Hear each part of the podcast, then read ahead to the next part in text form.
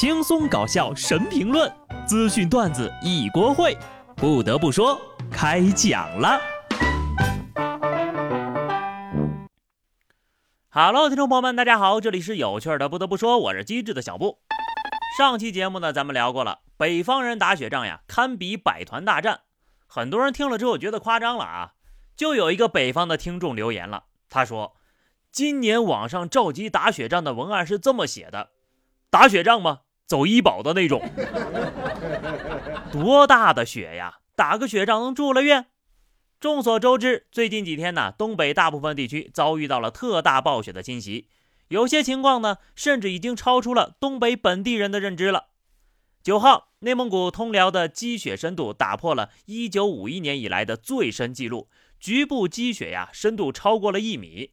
当地一位女士惊奇地发现，自家对面楼的第一层被大雪淹没，凭空消失了。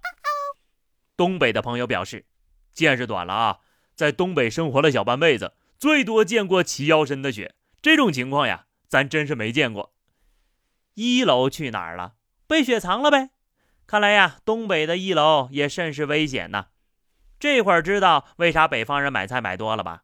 因为一旦遇到这种情况，你出门是个问题，卖菜的能不能出门也是个问题呀。不少南方网友呢就担心是不是存在缺氧以及如何出门的问题。其实这个雪呀，多少还是透点气的，而且呢还有楼道，也不至于完全窒息。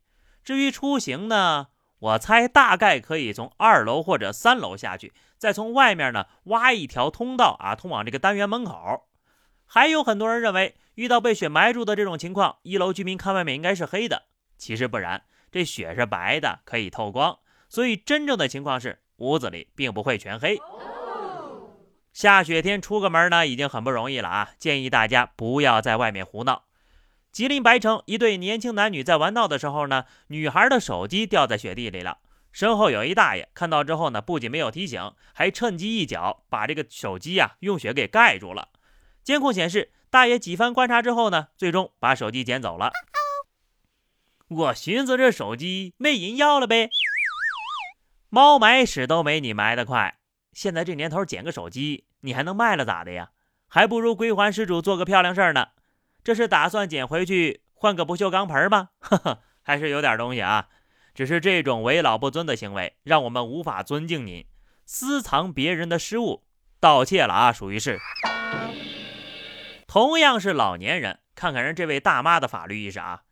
浙江衢州长山县的叶老太发现自家的腌菜坛子不见了，民警根据邻居的描述，很快抓获了嫌疑人李某。李某交代，自己经过叶老太家门口的时候呢，看到这个堂前的坛子，以为是很值钱的老古董，于是趁其家中无人，实施了盗窃。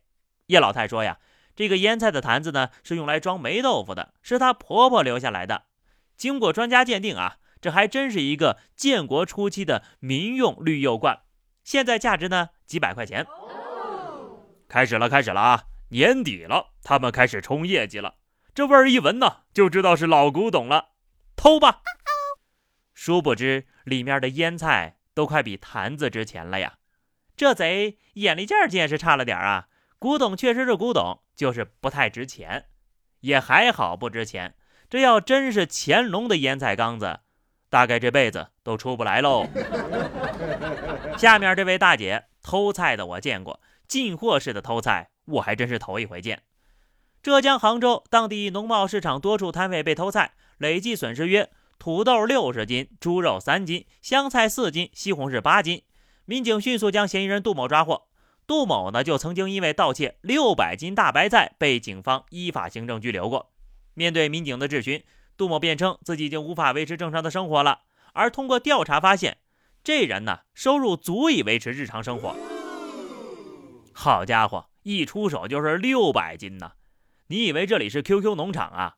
六百斤的大白菜怎么偷的呀？是你最起码得有个车来拉吧？有这体力干点搬运的工作，够你买多少白菜了？丧尽天良了啊！属于是，菜农挣钱也不容易呀，起早贪黑的。你还真下得去手。人呐，都知道自己赚钱不容易，但总觉得别人的钱是大风刮来的。话说，什么时候也给我刮一个亿呀？我想买个房子。十号上午，位于杭州西湖边上的蔡元培故居以一点二亿成交了，这应该是双十一卖的最贵的东西了吧？这房子啊，我也知道，去年我就想买了，但是这个钱呢，还差了一点点。今年凑了几张十块钱的优惠券，打算出手，结果晚了一步。虽然有人下手了啊，但我还是想问你一句：双十一优惠大吗？有没有那种满一点二亿减一点一九亿的券呢？跟这个房子相比啊，其实我们家的房子也就只差了一个西湖。买房这种事儿，从来都是旱的旱死，涝的涝死。话说下面这种房子，你敢不敢买？苏州一处凶宅被司法拍卖了，在拍卖的前一天呢，该屋内进行了二十四小时的试睡直播。据介绍，该房屋的房主呢，生前赌博欠下了债务，在屋内烧炭自杀了。法官解释。这种特殊的房屋在交易当中很容易引起纠纷。直播的目的啊，就是为了营造凶宅不凶的氛围。光直播个一两次有什么用呀？啊，那么多观众看着呢。有能耐啊，你就每天住在房子里直播日常。而且其实大可不必这么折腾，降价不就行了？重赏之下必有勇夫。毕竟呀，穷比鬼可怕多了呀。话说，人类的本质就是叛逆吗？